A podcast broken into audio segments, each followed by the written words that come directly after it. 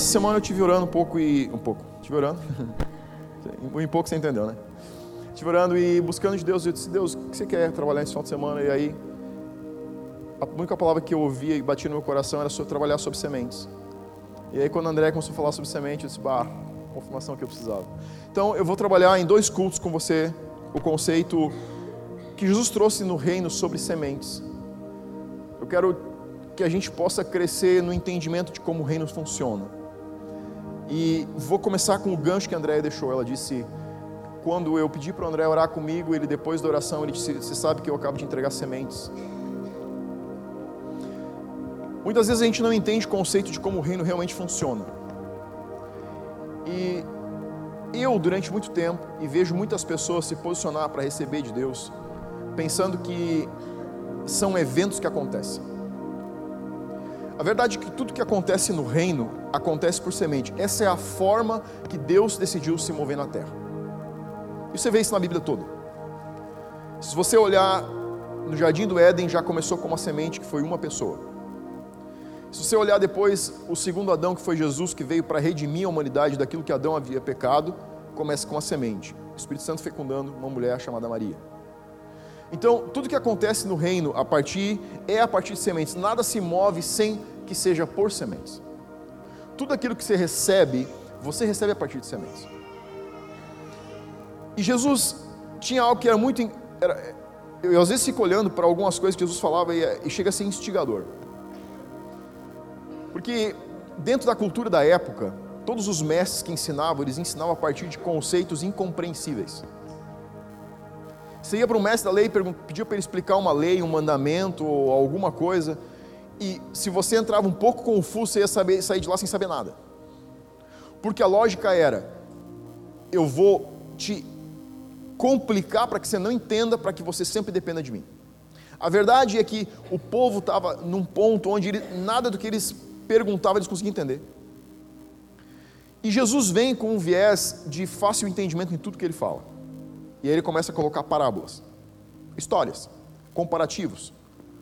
Se você tem filho pequeno, você sabe que às vezes o Lucas chega em casa, pai, o que significa essa palavra? Aí você tem que dar um comparativo para ele entender o significado da palavra, para ele fazer uma associação. Jesus ensinava a partir de comparativos, a partir de associações. Tudo que ele ensinava era a partir de histórias, parábolas. Mas as parábolas que ele ensinava sempre estavam fundamentadas em um lugar e tinha uma coisa na essência de tudo que ele ensinava e fazia, tanto nos ensinos quanto nas suas ações.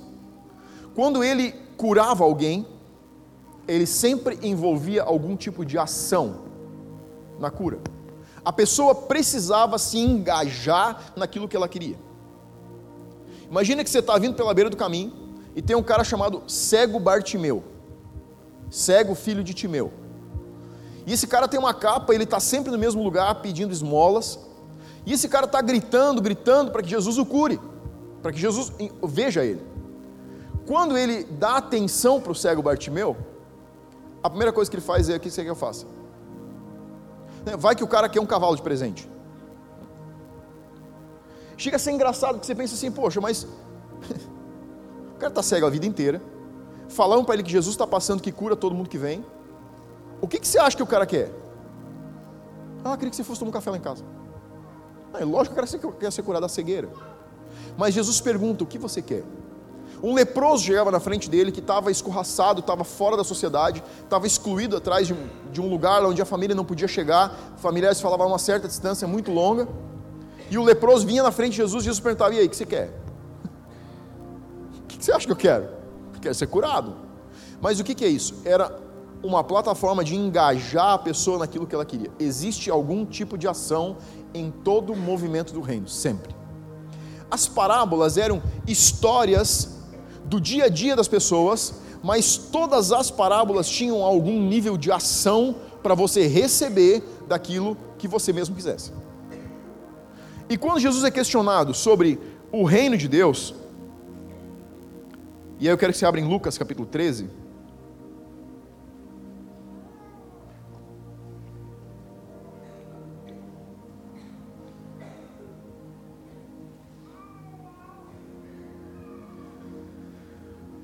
Quando Jesus é inquirido sobre como é o reino, ele chuta o pau da barraca. A gente passa um ano inteiro falando do reino e não consegue falar 1% do que é o reino de Deus. Quando Jesus é perguntado, Jesus, fala pra gente como que é o reino. Aí Jesus responde, Lucas 13, 18. Amém? Você achou? E dizia: Aqui é semelhante o reino de Deus, aqui eu compararei. Então ele vai agora explicar com o que você pode comparar o reino de Deus. E ele faz isso em dois versículos, e o primeiro versículo que ele faz, ele mesmo faz a pergunta ao que ele pode comparar o reino. E agora ele vai explicar o reino inteiro com o versículo. Ele diz assim: O reino é semelhante a um grão de mostarda que um homem plantou na sua horta e cresceu e se fez uma árvore, e as aves do céu aninharam-se nos seus ramos.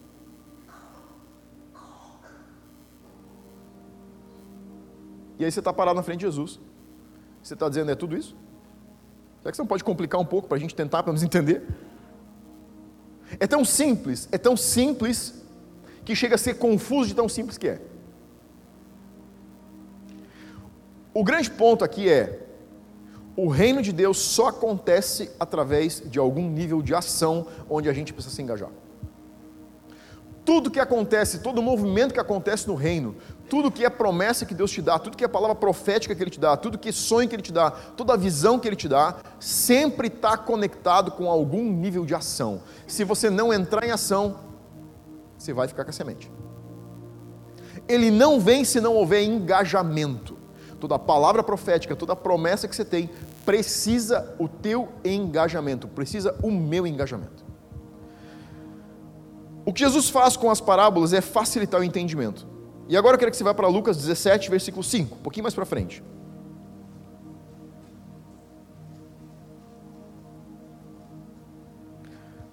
Agora, os apóstolos, os discípulos estão pedindo um aumento de fé. E olha como Jesus responde. Lucas 17, 5.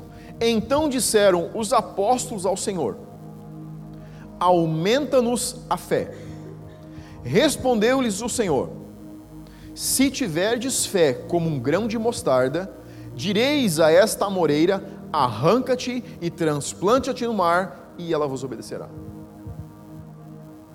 A resposta que Jesus dá sobre a fé é a mesma resposta que ele dá sobre o reino: uma semente ou um grão de mostarda.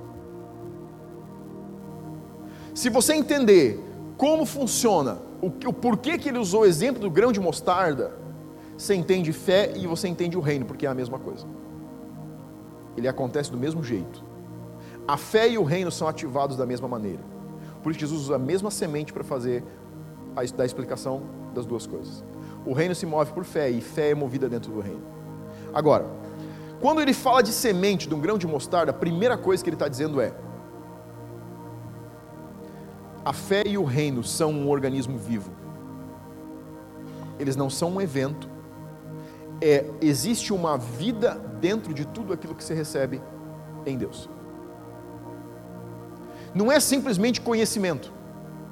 Não é simplesmente teologia. Por isso que eu falo tanto. Você pode ter uma boa teologia. Se você não tiver experimentação, você não tem nada. Tem muito teólogo aí fora que não sabe nada de Deus. E, e pode contar e discorrer a Bíblia inteira. O reino é um organismo vivo. E você precisa lembrar e pensar e se envolver e se engajar no seu desenvolvimento quando se fala de receber algo de Deus. A semente de mostarda é uma declaração de que não é de quanto recebemos, pois todos recebemos a mesma medida de fé. Os discípulos estão dizendo para Jesus: Olha, você pode aumentar a nossa fé? Jesus está dizendo: A fé é um grão de mostarda. O que ele está dizendo é o seguinte: a mesma medida de fé é dada para todas as pessoas, a mesma medida de revelação do reino de Deus é entregue para todas as pessoas. Quando a gente olha para alguém, vê alguém se mover no sobrenatural, quando você vê alguém orar por cura, a cura acontecer, quando você vê alguém entregar uma palavra profética, quando você vê alguém é, revelar a tua vida através de uma profecia, o normal é que a gente diga assim: nossa, como essa pessoa é favorecida por Deus. Uau, olha como ele consegue fluir nesse dom. Olha que facilidade que ele tem de se comunicar com o público. Olha quanto favor ele recebeu nessa vida. Nós temos uma tendência natural a olhar e dizer o seguinte: é favorecimento de Deus. E na verdade não é favorecimento, é engajamento com a semente. O problema é a mentalidade que nós temos de que Deus deve nos dar coisas. E Deus não te dá coisas, Ele te dá sementes.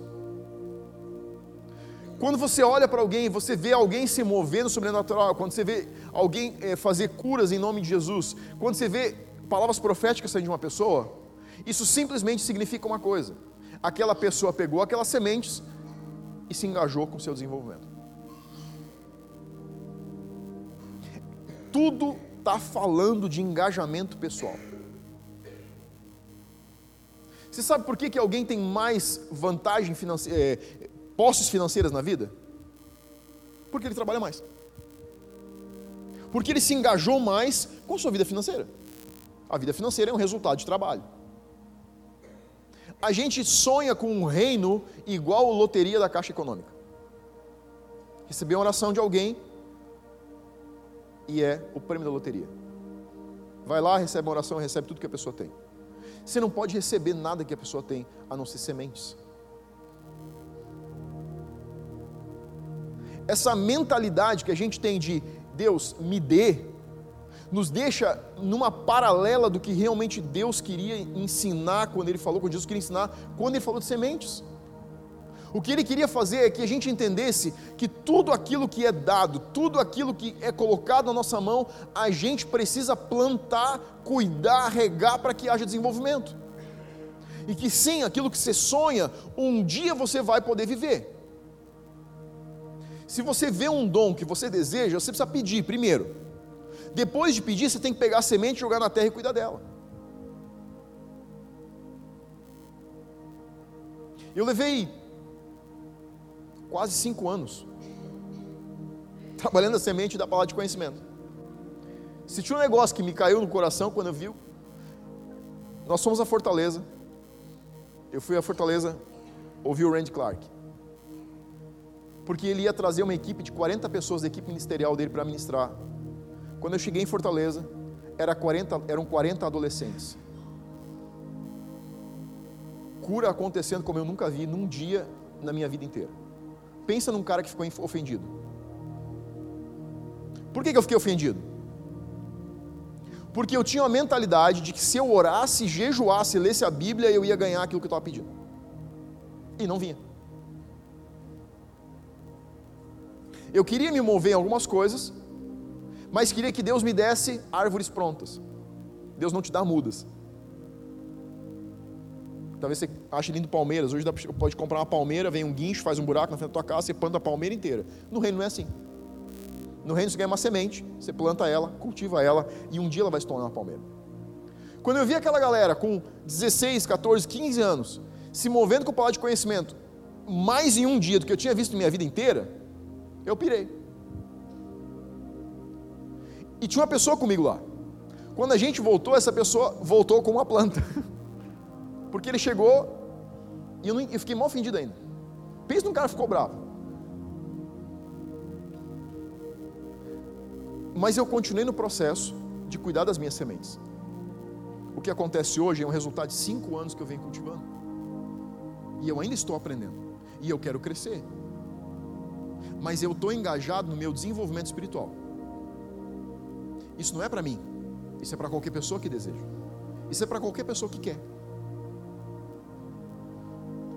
Mas a gente precisa entender que tudo no reino é a partir de sementes que você precisa querer primeiro, pedir depois e cultivar depois.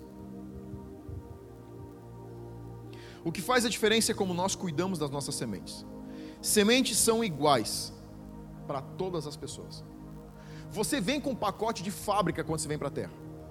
Você vem com dons e talentos naturais, mas a Bíblia diz que você pode pedir os melhores dons. Quais são os melhores dons? todos que você quiser. Sabe quando você olha um carro e diz assim, cara, quero, quero comprar um carro igual esse carro. Eu ainda vou ter um carro como esse. No reino é a mesma coisa.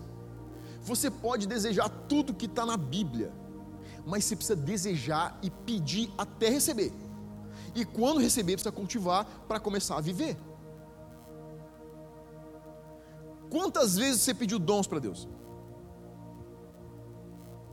E quantas vezes você ficou instigado quando viu alguém fluindo um dom? Se você se sentiu instigado de alguma maneira, é o Espírito Santo te dizendo: você não tem, né? Pede. Sabe como que a gente olha? Eu não tenho, ele é melhor que eu. Não é a respeito de ninguém ser melhor que ninguém, é a respeito de alguém estar mais engajado que alguém. À medida que você se engaja no seu desenvolvimento espiritual, você vai começar a ver coisas na sua vida que você nunca sonhou em ver. Mas você precisa pegar sementes, colocar na terra e dar o cuidado para elas para que elas se desenvolvam. Então, as sementes são proporcionais para todas as pessoas. Você já tem sementes naturais na sua vida, em primeiro lugar. Talentos, tudo que é a sua vida, a família que você nasceu, falei isso uns dias atrás, a família que você nasceu, o lugar onde você estudou, a casa que você mora, a cidade que você mora, tudo está conectado no propósito porque Deus criou você. Não tem acidente de percurso. É tudo faz parte do cuidado de Deus. Você está aqui hoje porque Deus tem um plano com a tua vida especial. Senão você estaria em outro lugar. Eu estou aqui hoje porque Deus tem um projeto e eu estou engajado no projeto de Deus nesse lugar. Senão eu estaria em outro lugar. Tudo a respeito da tua vida. Se você pagar um papel e uma caneta, anote tudo que você vê na tua vida. E tenta entender a conexão que existe entre todas essas coisas. Elas não aconteceram por acaso elas aconteceram porque existe um propósito. Você precisa entender quais são as coisas que aconteceram e você precisa entender por que é que elas aconteceram. E aí você começa a entender aonde você se engaja para que o reino de Deus seja expandido na terra. Mas dons e outras qualidades você pode pedir. A gente tem empresários aqui. Quando tem algo que você não sabe, o que, que você faz? Você senta na cadeira da tua empresa e fica bravo porque você não sabe, ou você vai atrás de buscar conhecimento? Você vai atrás de buscar conhecimento. A vida é apenas uma declaração de como é a vida espiritual. Tudo que você está vendo na tua vida natural é uma declaração da tua vida espiritual. É apenas uma profecia para que você entenda como que a vida no reino funciona. As coisas não estão acontecendo por acaso. A não ser que você creia que veio do macaco. Aí é tudo por acaso mesmo. Você pode morrer por acaso, você pode viver por acaso, pode ter tudo por acaso ou nada por acaso. Eu não quero acreditar nisso. Mas se eu não consigo acreditar que eu vim por acaso, por que é que as coisas que acontecem na minha vida aconteceriam por acaso? Sim, existem resultados de escolhas, isso é um fator. Mas aquilo que você não consegue, não teve autonomia para decidir, faz parte do plano de Deus. E até aquilo que você escolheu errado, Deus ainda consegue converter, quando você consegue alinhar o teu coração no lugar onde Deus está. De qualquer maneira, quando a gente alinha o coração, a gente consegue receber. Quando Jesus fala da semente, ele está dizendo que existe um processo de desenvolvimento desde que nós recebemos as sementes. Então, o primeiro ponto é: o que você faz quando você recebe uma semente? Põe no bolso. A maioria de nós recebe sementes e põe nos bolsos. Guarda em casa, põe numa gaveta. As sementes que você recebe, você precisa plantar o mais imediatamente possível. E aqui eu conecto com a parábola quando Jesus falou do lavrador. O que, que ele falou? Uma parte da semente caiu em boa terra, uma parte caiu em terra dura, uma parte caiu sobre a pedra, uma parte caiu no pouca terra ou no meio dos espinhos. 25% da semente vingou, 75% da semente se perdeu. Ali existe uma coisa que é Terra boa é uma necessidade para uma semente dar fruto. Seu coração precisa ser um lugar onde essa semente encontra terra boa, terra macia. O nosso coração precisa ser trabalhado para que a semente caia e se desenvolva. Precisa ter um ambiente ideal. Então a primeira coisa que você vai ver quando você recebe uma semente é que você vai ver nada. Até o que você tem você precisa colocar. O que você tem que você pode colocar na terra? começa por esconder a semente, para que ela não seja roubada. Ou seja, primeiro você tem que guardar no teu coração.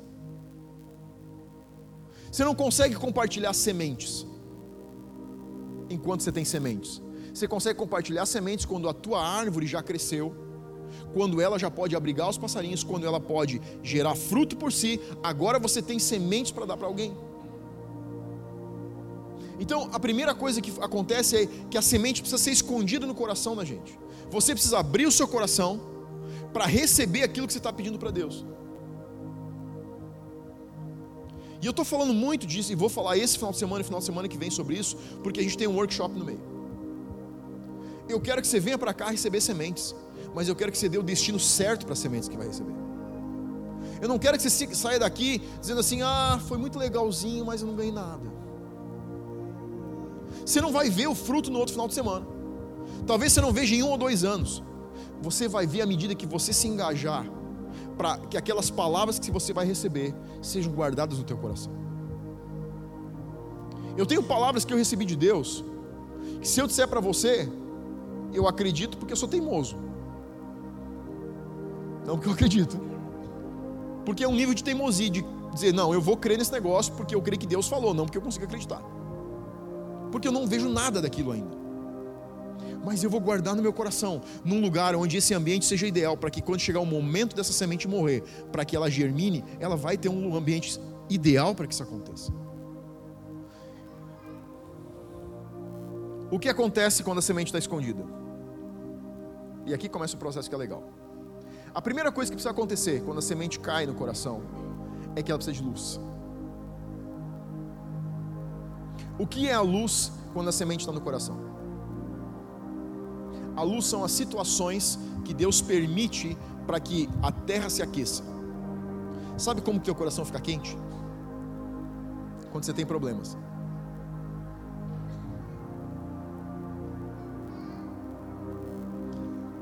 Os problemas da nossa vida são apenas um ambiente ideal para que as sementes que você ganhou se desenvolvam. A Bíblia diz que a planta cresceu e porque ela não tinha raiz em si mesma, o sol secou a sua raiz. O sol secou a raiz não porque o sol veio, o sol secou a raiz porque ela não tinha raiz profunda o suficiente para que o aquecimento da terra, para que o sol que vai gerar fotossíntese desse vida para a planta. Você sabe onde é que muitos cristãos param? Quando começam problemas. Existe uma medida de pessoas que não conseguem se desenvolver na vida espiritual, porque cada vez que começam problemas, ele espana. Cada vez que a coisa fica um pouco mais séria, ele volta para trás e assim: pá, complicou. Deixa eu dar uma parada para descansar. Você nem começou a correr ainda. O sol aquece a terra e gera fotossíntese. Sem fotossíntese, você não tem desenvolvimento sem calor do sol, sem problemas na sua vida, isso não vai acontecer, isso não vai mudar. Você sabe como que eu comecei a ver curas acontecer quando eu oro? Quando os meus filhos ficavam doentes, eu orava uma noite inteira e eles não ficavam curados. Isso não aconteceu uma vez só. Aí eu orava para a febre ir embora, a Lidiane vinha e tinha que dar remédio para a febre. Aí a febre voltava, eu orava de novo, ela dava remédio, a febre ia embora. Eu cheguei a passar uma noite inteira orando pela Emily. Eu disse, ó, Lidine, vai dormir com o Lucas no quarto dele, deixa eu ficar com ela. A gente tinha uma programação no final de semana, deixa que eu vou ficar com ela. Eu fiquei a noite inteira declarando cura. Você sabe o que aconteceu naquela noite? Nada. Além de eu ficar com o queixo cansado de tanto dizer, fica curado em nome de Jesus. Eu declaro cura em nome de Jesus. E não vou te dizer que eu não fiquei muito bravo. Isso não aconteceu uma vez só. Isso não aconteceu só duas vezes. Isso não aconteceu só cinco vezes. Eu tenho visto Deus fazer coisas hoje porque eu fui teimoso o suficiente para que aquele sol não afetasse a minha raiz, porque eu estava botando a raiz mais para baixo. Você sabe o que acontece quando você está se movendo e não está acontecendo nada? A raiz está descendo. As árvores são fortes porque quando elas estão crescendo, o vento faz elas balançarem. E quanto mais elas balançam, mais elas mandam raiz para baixo. Você não vai ter raiz mais funda se Deus responder as suas primeiras orações. Sabe qual a mentalidade que Ele vai criar em você? De que cada vez que você ora, Ele tem que te atender. E sabe qual a mentalidade que Ele quer criar em você? de que se ele não te atender, você vai continuar no mesmo lugar. Se o vento bater, se a chuva vier e se a tempestade pegar. O cultivo da semente é a essência para você ver a planta se desenvolver e crescer. Quando se decide começar a andar num novo lugar em Deus, problemas vão vir. Você vai ter problema na família, você vai ter problema no teu trabalho, você vai ter problema no teu relacionamento. Porque é a maneira como Deus lida com o nosso coração, com as sementes que Ele deu. Porque Ele está querendo que elas se desenvolvam com saúde. Mas elas só se desenvolvem com saúde se o sol pegar. Se o sol não pegar, a semente não vai se desenvolver. Você vai sentir pressão. Você vai descobrir coisas horríveis em você. Quando você decide começar a andar mais perto de Deus, a primeira coisa que começa a acontecer, você começa a ver coisas que você imaginava que não tinha no teu coração. Porque quanto mais você se aproxima da luz, mais o que não está alinhado com a luz se revela. Eu vi um, o pastor deu um exemplo muito, muito incrível. Achei, mexeu muito comigo, não mais esqueci. Ele disse: às vezes a gente não vê coisas na nossa vida simplesmente porque a gente decidiu andar na luz suficiente para não cair. Ele, aquilo sempre teve lá. Você que só não decidiu mexer com isso. É como parar num hotel de beira de estrada, numa noite de chuva, quando saiu a luz. Você vai lá, aluga o quarto hotel, para para dormir, fica feliz da vida que arrumou um lugar para dormir. De manhã, quando você acorda, o sol está batendo pela janela, você vê rato, barata e cocô de barata por cima da cama. Ele disse, já estava lá na noite anterior. A diferença é que estava escuro, agora tem luz. Mas a maioria de nós quer ficar em uma medida onde tenha pouca luz, porque não quer lidar com o coração de verdade. O crescimento e o desenvolvimento das tuas sementes precisa que você aprenda a mexer com as coisas do teu coração que estão desalinhadas com o coração de Deus. Isso é um ambiente ideal. Sem um ambiente ideal, a semente não vai se desenvolver. E Jesus falou que o reino vem por sementes, porque Ele quer que todos nós nos engajemos no desenvolvimento do reino e no desenvolvimento da nossa fé. Você não é para ser um membro de banco. Você não é para fazer parte de uma cadeira. Você é para fazer parte do reino.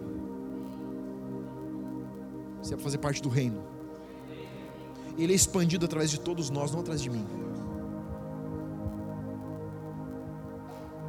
O teu metro, as pessoas com quem você se relaciona, precisam saber que o reino está em você. As pessoas na empresa precisam saber que você tem sementes do reino dentro de você. As pessoas na rua precisam saber que você tem sementes do reino em você.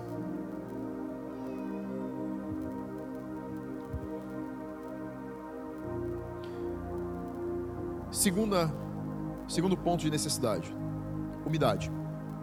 A água é um ingrediente, ingrediente essencial. Sem ela não há desenvolvimento. É a vida da planta, da semente que você recebe. Você não vai ter uma semente brotando, ela não vai brotar na terra se a terra for seca, se não tiver umidade. Toda semente precisa de um nível de umidade para se desenvolver. O que é a umidade? Relacionamento com o Espírito Santo. Se você não se relacionar com Deus diariamente, você não vai dar a umidade que você precisa para que a semente se desenvolva. Não basta ter uma semente e não basta ter a terra. Você precisa da semente, você precisa da terra e você precisa da água. O Espírito Santo é a água. O movimento que você tem, o envolvimento que você tem, o engajamento que você tem, vai alimentar essa semente, vai dar ela o crescimento que ela precisa para se desenvolver. Você quer acelerar o teu processo? À medida que você gasta tempo com Deus, o processo acelera. À medida que você diminui o tempo, o processo retarda. Eu gosto demais de pimenta. E aí tomei cansado de comprar pimenta. Aí a última remessa que eu peguei, separei uma semente e plantei. Estou lá com uns 25 pés de pimenta no vaso lá em casa. Já que eu não posso criar cavalo na área, vou criar pé de pimenta. Pelo menos não faz sujeira. E eu plantei os pezinhos de pimenta, Só que eu sou um pouco descuidado ainda. Esses dias eu cheguei lá e eles estavam desse tamanho assim, já lindos. E aí, a gente sempre corrido, voltei lá uns oito dias depois e estava com as folhas assim, ó. Pensei, pá, faltou água. Fui lá e coloquei água. No outro dia eu cheguei e estava tudo de pé. Passou mais uns dias, de novo, ciclo. E na segunda vez que eu coloquei água, eu senti o Espírito Santo falar comigo. Ele disse: muitas vezes as pessoas se relacionam assim com as sementes que eles ganham de Deus. Põe a água, e aí quando pôs a água e viu que ela ficou bonita, esquece e não põe, não põe mais. E aí passa três, quatro, cinco dias, passa uma semana, tem uma conferência, tem um workshop, vai lá, põe água. Aí ela fica bonita. Mas ele, o que eu entendi foi: você precisa fazer proporcionar uma umidade ideal, constante e permanente, para que esse processo continue acontecendo. Conferências são muito boas, mas você pode receber tanto que você acaba perdendo tudo. Uma enxurrada de água, se você tem uma planta que não está acostumada com beber, pode matar ela. Quem cultiva flor sabe disso. Água demais faz mal. Tem uma medida certa. Isso é a nossa vida. Quando às vezes a gente não tem se relacionado de forma constante e permanente com Deus, e aí você vai para o encharque e você quase afoga a tua planta, mas não tem constância. As sementes precisam de umidade constante, permanente. Deus estava trabalhando, Jesus estava trabalhando nos discípulos a constância do coração deles com aquilo que eles recebiam. Porque se tinha um problema que esses discípulos tinham, era com constância. Jesus até palavras duras disse: Ó, até quando eu vou suportar vocês? Até quando eu vou aguentar vocês? Até quando vocês vão entender como que o negócio funciona? Ele estava engajando eles para que eles entendessem que um relacionamento constante e permanente é o ambiente ideal que as sementes que você está recebendo todo domingo cresçam no seu coração. Não é a respeito de uma conferência, é a respeito de culto após culto. É pegar a palavra do culto e ficar meditando nela na semana. É perguntar para o Espírito Santo: Espírito Santo, essa semente que eu recebi, é a plataforma de onde eu vou sair. O que você quer ministrar meu coração durante a semana sobre isso? Eu estou te dando sementes que eu já cultivei. Pega as sementes, coloca no teu coração, mas vai para um relacionamento com Deus constante, com uma umidade ideal, e sai daqui segunda, terça, quarta, quinta, sexta. Espírito Santo, está falando comigo? Fala comigo, fala comigo. Isso não precisa passar duas horas de oração para isso acontecer. Talvez você vai botar água na pimenta e ele vai falar com você. Simples. Ele vai falar mais fácil com você quando você levanta a cama até que você chega no banheiro do que no tempo, tempo de oração. Porque às vezes você está fazendo tanta força para ouvir, você não conseguiu escutar nada, a não ser a tua alma. Ó, eu, eu não.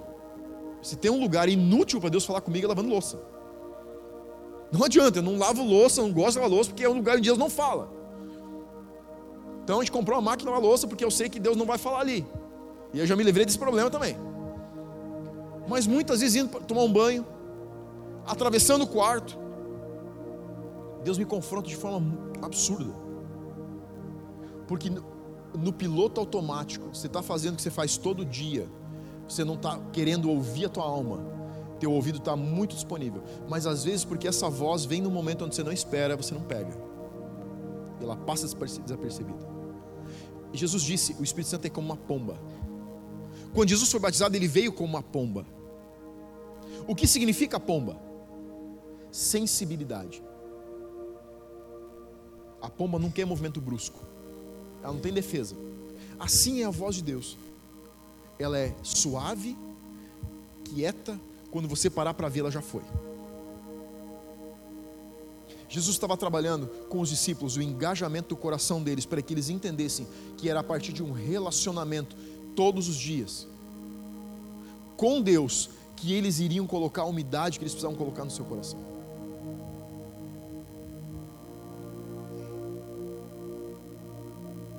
Quando você tem uma planta e falta água, o desenvolvimento dela é comprometido.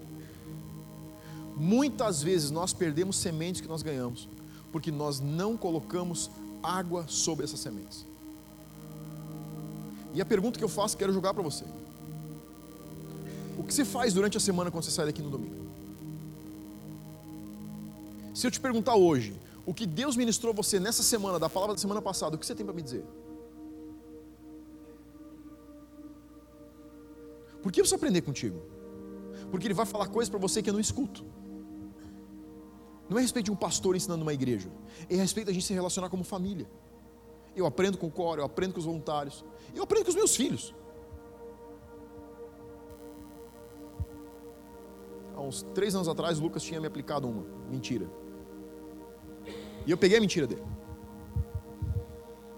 Aí disse: Ó, vai no quarto, a gente vai bater um papinho lá.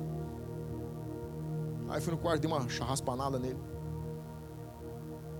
E ele murchou as orelhas. O Lucas é bem assim, quando você fala com ele meio duro, ele vai lá para baixo. A Emily te olha olho no olho. Só falta te morder.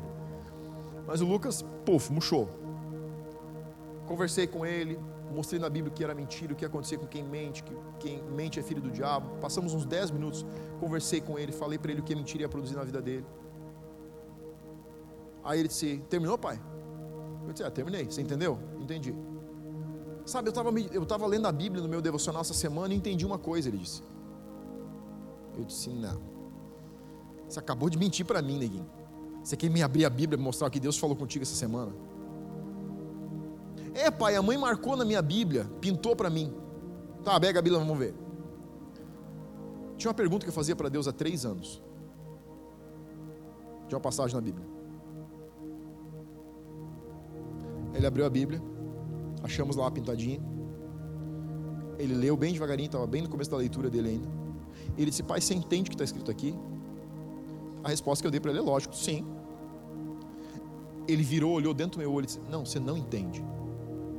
Eu disse, oh, tem alguém aí? Não é o que você está pensando. O que está dizendo aqui é isso, isso e isso. Pensa na bufetada que eu levei na orelha.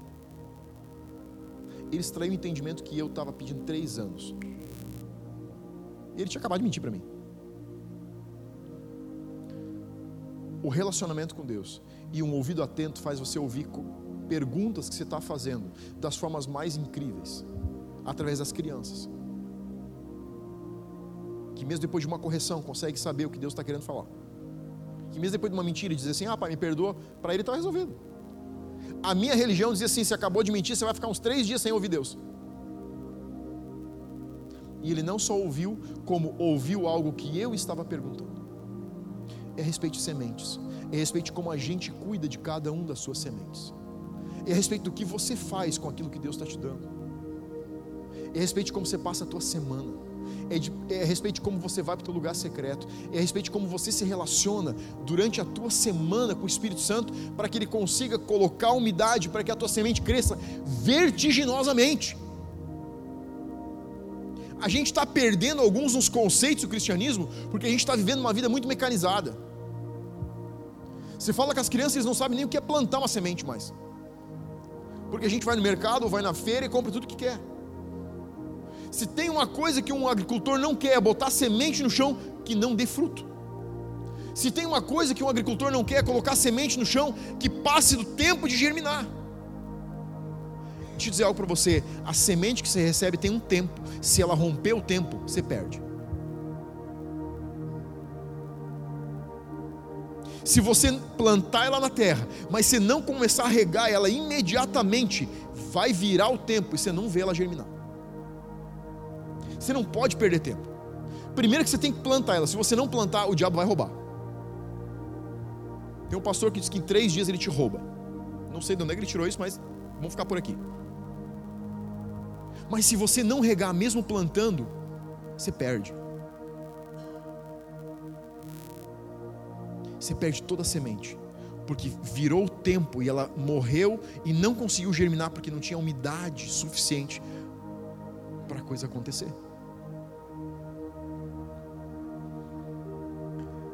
Que Jesus estava falando, principalmente quando ele falou de sementes, foi de constância e permanência constância e permanência. Duas coisas que são um desafio para a nossa geração. Se tem um negócio, um talento natural que a gente nasce é inconstância e falta de permanência. Uma hora a gente quer, uma hora a gente não quer. E quando a gente recebe, a gente não é aplicado naquilo que recebe. Não perca as sementes que você recebe. A gente vai ter um workshop, o André vai estar aqui e vai liberar muita coisa aqui. Pega essas sementes e coloque no teu coração e comece a regar essas sementes. Eu quero que essa igreja entre num, num crescimento vertiginoso. Não de número, mas de maturidade. É disso que eu estou falando. O número é consequência, ele pouco me importa. O que eu estou preocupado é com a maturidade. Eu quero que você cresça, mas sabe como que você cresce? Pegando sementes, colocando no teu coração e regando elas. Não é a respeito de acumular sementes. Aliás, sabe por que é que é uma semente de mostarda? Porque mostarda não é base alimentar, ela é tempero. Você não consegue formar uma alimentação de mostarda. Você usa ela como um tempero na comida. Mostarda é apenas um tempero, ele é adicionado ao que já existe. É pegar sementes e adicionar à nossa vida. Olha o que Jesus fala do fermento. Ele diz: cuidado com o fermento dos fariseus. Ele não disse não usem fermento, ele disse cuide com o tipo de fermento. Porque ele disse: o fermento que vocês colocam leveda toda a massa. O que ele estava dizendo é: não deixem de colocar fermento, mas tomem cuidado com o tipo de fermento que vocês colocam. A massa é a vida é o teu dia a dia, são os teus negócios, é a tua família, é a escola das crianças, é como você anda na rua, é como você compra, é como você vende, é tudo que você faz. Isso é a massa. O fermento é a pequena porção que você coloca que influencia tudo que você faz. A mostarda é a semente que você coloca na tua vida que vai temperar tudo o que você faz na vida. Mas através de sementes que se desenvolvem porque são regadas, porque são cuidadas, porque realmente a gente dá atenção, porque a gente é constante e permanente. Fique de pé.